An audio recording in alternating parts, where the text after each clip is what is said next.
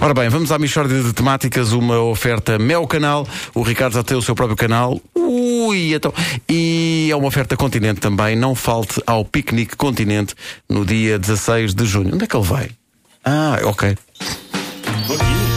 Foi, foi ligar a luz. Michórdia. É mesmo uma mixórdia de temáticas. Oh, trata de uma mixórdia de temáticas. Ontem foi o dia de casamentos de Santo António, hoje temos o primeiro divórcio. Coisas que acontecem. Nelson Ribeiro junta-se a nós para nos contar a sua história. Nelson, então o que é que se passou? Bom, olha, eh, antes de mais nada, bom dia. É Bom muito dia. bom dia. Eu, eh, simplesmente as coisas não resultaram. Foi isto que aconteceu. E quando assim é, não há nada a fazer.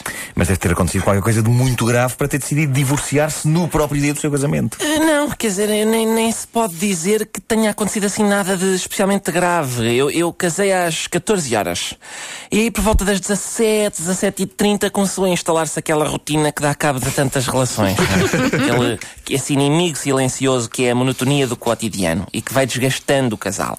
Mas eu não baixei os braços e resolvi dar nova oportunidade ao nosso casamento. Porque aquilo era um projeto a dois com mais de três horas. E isso não se joga assim fora de um momento para o outro. Julgo que quando duas pessoas se gostam, há que lutar pelo amor. Pois. De maneiras que prometi a mim próprio que ia investir naquele relacionamento até às 19h45. Então, e foi aí que percebeu, não é? Que a única solução era o divórcio. Não, aí começa o Polónia e Rússia. E eu distraio-me um bocado, não é? Os russos começam muito bem e, perante algum desacerto da defensiva polaca, conseguem mesmo chegar ao golo por intermédio de Zagoev em lance de bola parada. Foi sim, senhor, que eu também vi. Pois, só que a minha mulher começa a dizer que não, que a vantagem não era merecida, porque o domínio dos russos acabava por ser consentido e só tinham conseguido marcar num lance a todos os títulos fortuito. Tanto que na repetição notava-se que o jogador que desvia a bola para dentro da baliza o tinha feito com o ombro, diz-me ela. E aí eu começo a ficar com a certeza de que aquele casamento está condenado e que tinha deitado para o lixo uma tarde inteira da minha vida que nunca mais ia recuperar. Bom, então, e resolve então ter uma conversa séria com a sua mulher. Não, não. Aguardei mais um pouco e faço uma profunda reflexão durante o intervalo porque não gosto de tomar decisões à, à balda. E, e, bom, a minha mulher vai ao nosso quarto e quando volta digo eu, oh Elizabeth, tu tens aí uma ferida enorme. E ela, ah, isto não é uma ferida, é uma vagina. Julgo que foi este o nome que ela disse. Eu até apontei a palavra num papel para depois dizer em tribunal se, se for necessário. E digo eu, bom, mas eu nunca ouvi falar disso. E acho que devias ter tido a hombridade de me dizer que tinhas uma vagina, porque eu amo-te imenso, como sabes, mas se eu tenho sabido que tu eras anormal, se calhar não me tinha precipitado. Uma coisa é uma tatuagem ou um piercing, outra coisa é uma vagina. E ela? Ela percebe que foi apanhada em falso e diz: Olha, gol da Polónia, vês?